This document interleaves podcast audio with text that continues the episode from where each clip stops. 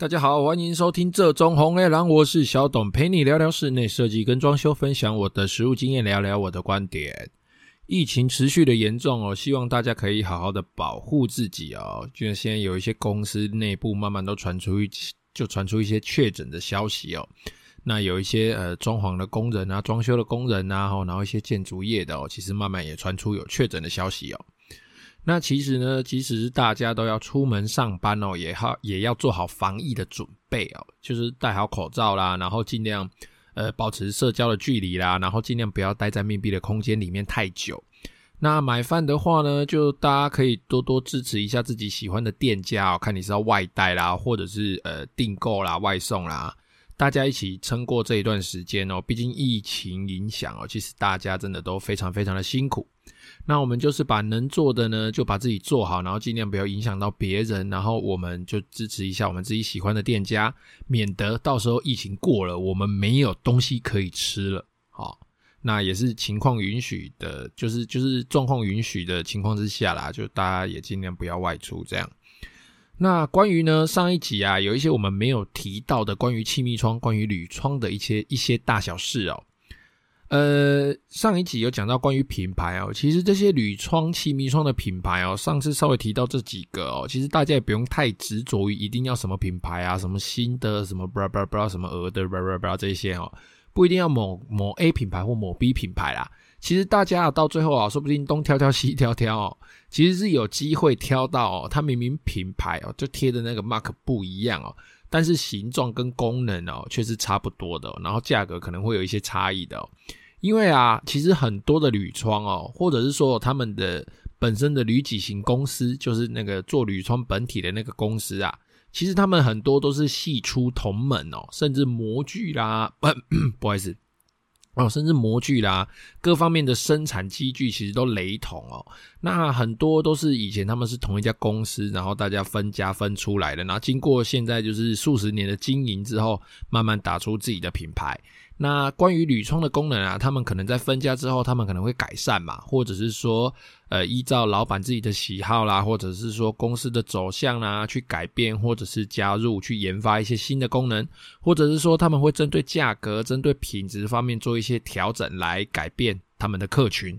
所以啊，你就依照你自己那边的专业人士哈，你的设计师、你的同胞哦，他提供的选项哦，或者是你提出你的需求。好，那挑你喜欢的功能，挑你喜欢的性能，并且符合你的预算，好，然后把事情做好，这样就好了。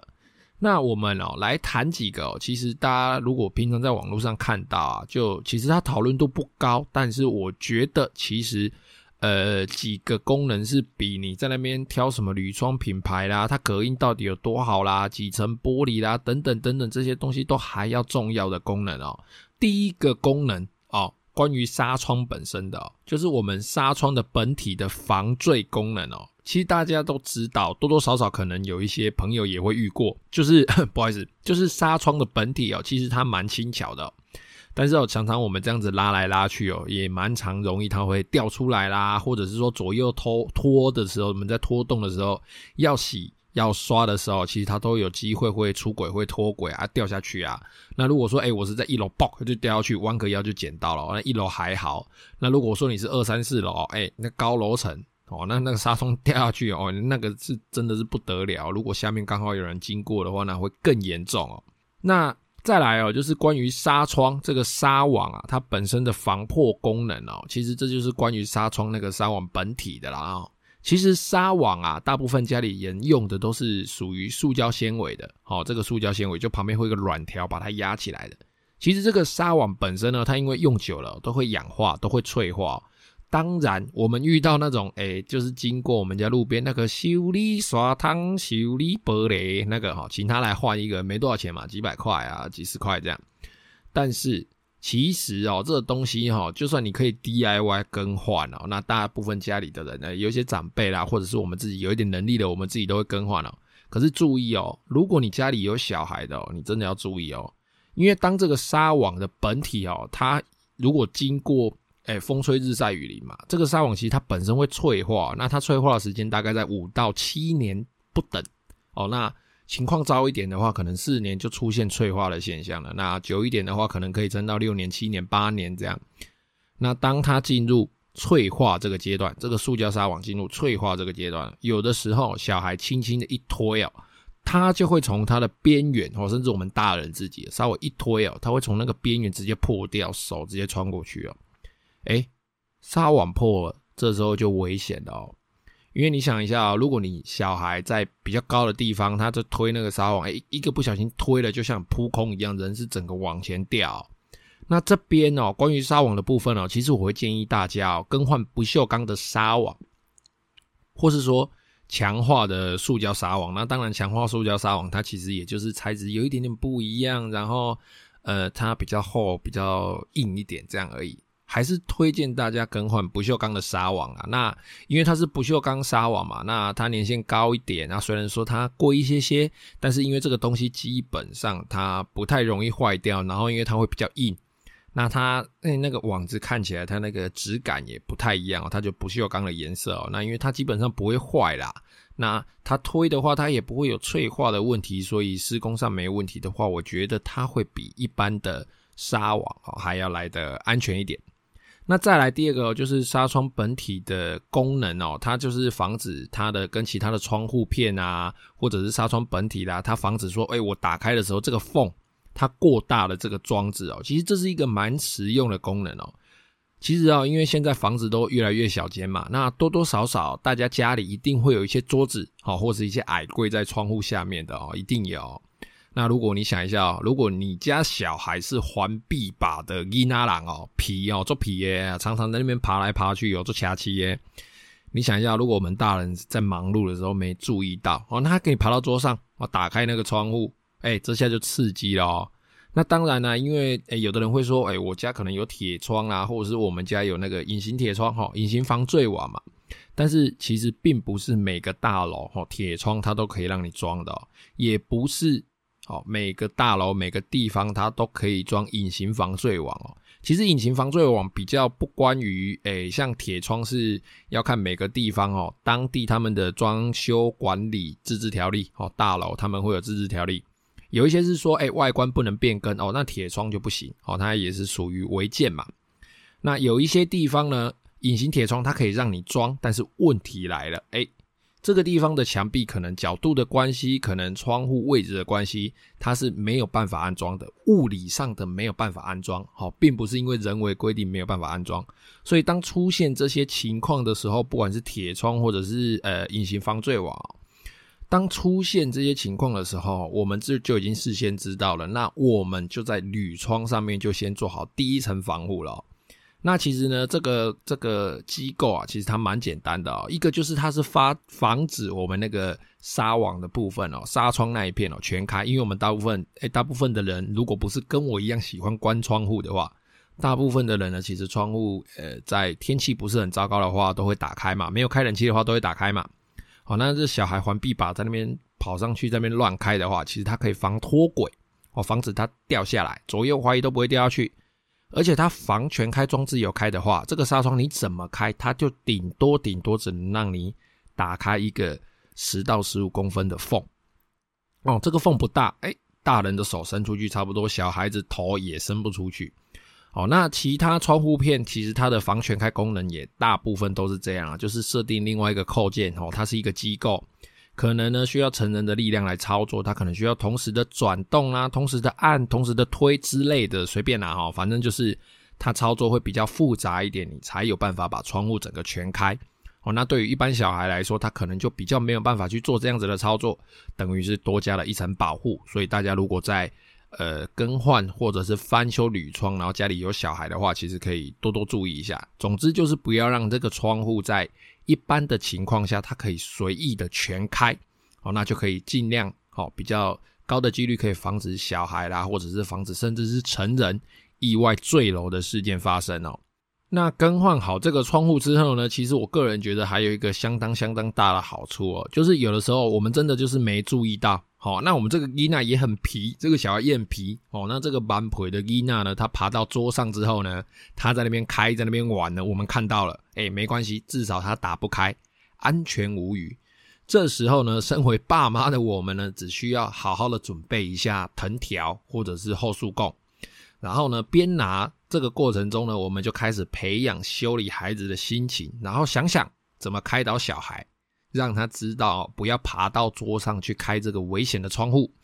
那呢，对他呢，从不管是心理上的开导，或者是生理上哦，身体上的开导，肌肉上的记忆。让他知道哦，没事爬上桌子开窗户哦，这是一个对他自己身心灵安全会造成危害的一个动作。好，让他记住哦，这样子，我觉得做这个功用，好，做这个铝窗的功用就相当相当的值得哦。好了，那刚刚呢提到的呢是防止家里的人，防止家里的小孩跑出去掉下去的功能。那另外一边哦，其实就是防止外面哈，我们户外哈，外面外人跑进来的，也就是我们所谓的防盗措施哦。那基本上啊，铝窗的防盗措施，我们就从几个地方入手。第一个，大家其实在现在新的建案，哎，蛮常看到的，就在窗户旁边，它可能会留一个呃开关的盒子，好，甚至好一点的，它会连那个感应扣，上下感应扣都帮你做好，好，只是线可能没接。哦第一个就是窗户的开启感应哦，那当然感应的方式有非常多种，有一些感应震动的，哦，有一些是两片感应式的，电子式感应、电子接点感应的、红外线感应的、磁感应的等等等等。总之哦，就是我们家里面的主机啊，它只要在我们还没解锁或者是呃还没按下。这个保全关闭的情况下，它有感应到窗户啦，或者是门啦，有非正当、不正常的震动、不正常的感应、不正常的开启方式哦。我们家的保全机构就会开始鬼叫哦。那甚至哦，有一些比较厉害的、比较有钱的的业主们哦，他们的保全机构呢是会自动连线到警政单位，甚至是保全呃或或是保全公司啦，不是甚至啊、哦，或是保全公司的、其实这样子呢有。一定的程度可以达成吓阻的作用。那刚刚那一些是一些比较从电子上，一些从吓阻心理上的。那我们该怎么从物理上来呃防止外面的人进入呢？好，除了我们台湾人最爱装的铁窗、锻造窗之外哦，其实这个东西我自己怎么看都觉得像监狱哦，真的哦。虽然有一些旧式的铁窗，那些古的那个旧的铁铁花窗哦，它其实有一种古拙感，蛮蛮有时代的那种美感的。但是哦，其实想一下哦，没有铁窗看起来还是会好看一点点啦。好啦，那除了铁窗之外哦，其实另外一种方式是安装防盗玻璃。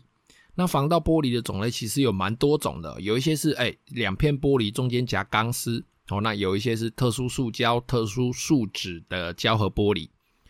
那它有点像是防弹玻璃啦，因为它中间是软的，但是两侧的玻璃是强化玻璃，是硬的。那我这边呢，来分享一下我曾经亲身体验去敲那一种呃树脂强化玻璃的快感哦，不是我去敲人家的窗户哦，是哦我们在某一年的建材展哦，我朋友在建材展有展出哦，那他们摊位的专对面哦，就有一间专门在做这种特殊玻璃的公司哦，他们有展出。那他们现场也蛮屌的，就请了修 girl 嘛，然后就弄了一个玻璃箱哦，那正面就一个他们专门展出的特殊树脂的防盗玻璃，号称敲不破，号称敲不破。那他在现场的地上哦，摆满了大概十来种你想得到你会拿来敲破玻璃的东西哦，包含最常见的木棍、啊、铁棍、高尔夫球杆呐、啊，还有那种就是卖一百支出去，但是却不见得卖得出一颗球的球棒。哦，那大支的管钳扳手啦，然后重型我们一些拆除就比较专业使用的那种特大号的铁锤，还是美剧里面那种猛男消防员都会拿的一支那种大大长长的斧头、十字镐等等等等哦，各种大小不一的工具哦，都重型工具哦，它就摆在那边。好，然后在现场哦，只要你报名哦，我记得。好像三十秒还是一分钟内吧，你只要能够在那个玻璃上面敲出一个洞，好，那那个洞的大小，你自己手能够伸进去那个箱子里面，里面好像是五十万还是一百万的现金，我忘记了，忘记不知道十万、五十万还是一百万，总之它是很大一叠的千元钞在那边哦。而且哦，它并不是说，哎，我今天我一号我上去敲一敲之后，或下面换二号上去，它换一块新的，没有，哦，没有。它是现场去，你就是车轮战，你可以你就上，你上去你就敲，敲完换下一个来，你不行就换下一个，不行就换人。时限内哦，你个人时限内，你只要可以敲出一个洞，好，然后你就手伸进去把那个钱拿走，你可以你就上。可是哦，其实一整天哦，我在那边看完一整天哦，一整天下来，不要说你把手伸进去洞里面哦，你就拿那边的工具在那边敲敲敲敲敲，你连一个直径一公分的穿孔，就是在那个玻璃把它打穿就好，小小一个洞打穿就好了，你连那个穿孔你都还打不出来哦。那现场就一直听到冰冰冰冰的声音哦，那个。展场也蛮大的嘛，然后就一直听到嘣嘣嘣嘣嘣。那我在那边，我朋友摊位在隔壁嘛，然后我们在那边看一看之后，我也找我朋友，我们两个也是呃财迷心窍，就想说挑战看看哦。我们两个就上啦，结果靠腰，诶，那个东西大概敲下去第一下，我们大概第一下我们大概就有感觉，那个东西哦，应该是不太可能用现场的工具就把它破坏掉了，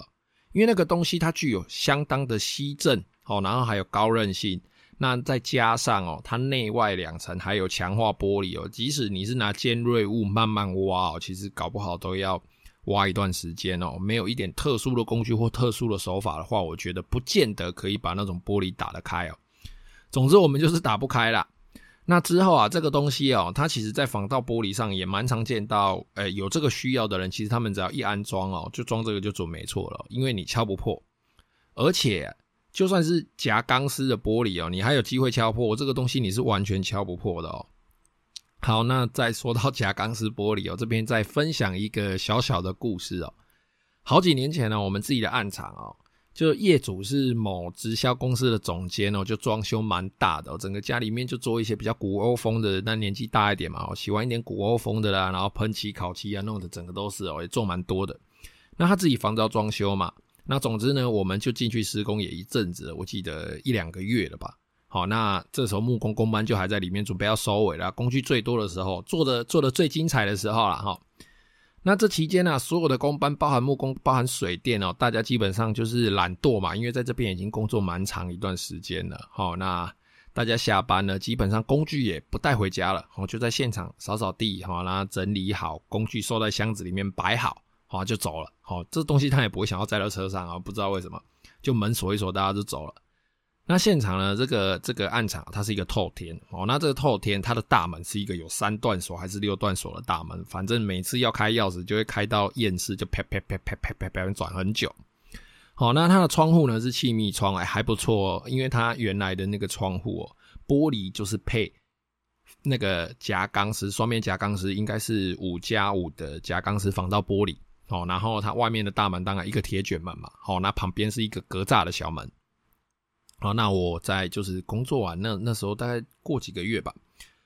呃，工办在里面施工哦，然后某一天早上我们去上班的时候，到工地哦，一看心凉一半哦，发现那个铁门旁边的小门门是开的，微开。哦，这时候心里就不好预感了，想说我靠，错赛啊，看这个门怎么会打开啊？前一天明明就有关啊。那发现小门被打开呢，我们再进去之后，一眼就看到靠，大门是开的，死定了，应该不会有人来，因为里面灯是暗的，非常的暗。好，那再转头看了一下旁边的窗户，哎呀，那个防盗玻璃哦，那个铝窗那个夹夹钢丝那个防盗玻璃哦，被敲了一个洞。哦，那门是打开的，进去之后，工具通通都不见了。当天直接休息啊，再花个几十万买工具这样，几千赫啊，哈。遇到专业的小偷，那在这边顺便讲一下，如果你是偷人家身材工具为生的人哦，你真的是卡成很乱哦，然后走路会踢到左脚，吃排骨的时候你会被骨头的屑屑卡在牙缝弄不出来，吃鱼的时候被鱼骨头插到牙缝拔不出来，然后牙龈还发炎，妈的！好啦，那这个小偷呢，其实我们就研判他哦，他应该是在外面的那个铁卷门旁边的小门啊，他可能拿个铁丝之类的硬质工具啊。把那个小门勾开，那个小门都是按一下啪就勾开的嘛，不管你有没有锁，它按一下啪就勾开了。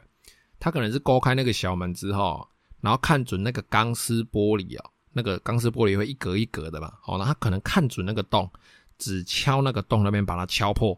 把它戳破。那可能拿一支长长的棒状物，哦，就把那个铝铝窗锁，大家都知道锁是由下往上扣的嘛，哦，一般传统的就当初那边那个锁。也是由下往上扣的铝窗锁，那我们其实有扣住，可是它就是在那个锁的地方，在那个地方钢丝玻璃敲破一个洞，拿一根棒状物一戳，那个那个锁就往下啪就打开了嘛。那他就可以打开窗户，那爬进去之后把大门打开，就光明正大的把里面的东西通通搬走了。那因为其实那是在施工的过程中，即使家里有保全系统，那个时候也不会启动，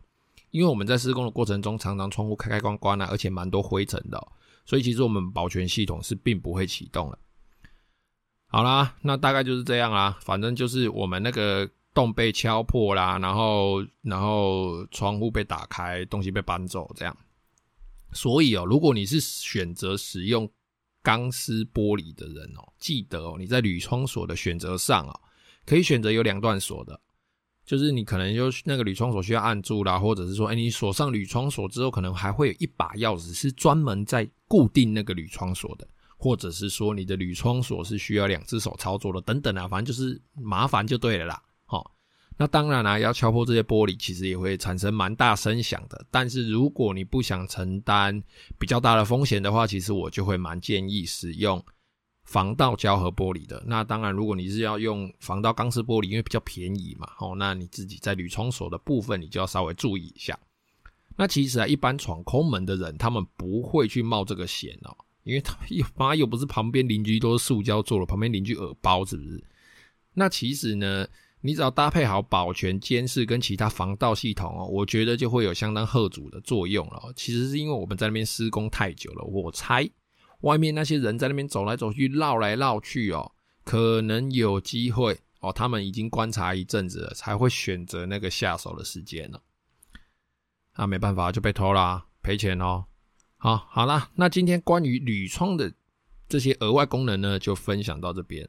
那如果你有任何问题呢，欢迎加入我的 IG 或者是在脸书搜寻这种红 A 狼做装潢的人私讯我。那如果你是 Apple Podcast 的用户呢，也欢迎你在评论区留下你的问题，我会非常乐意为你解答。那谢谢各位的收听，又是一个周末了，拜拜。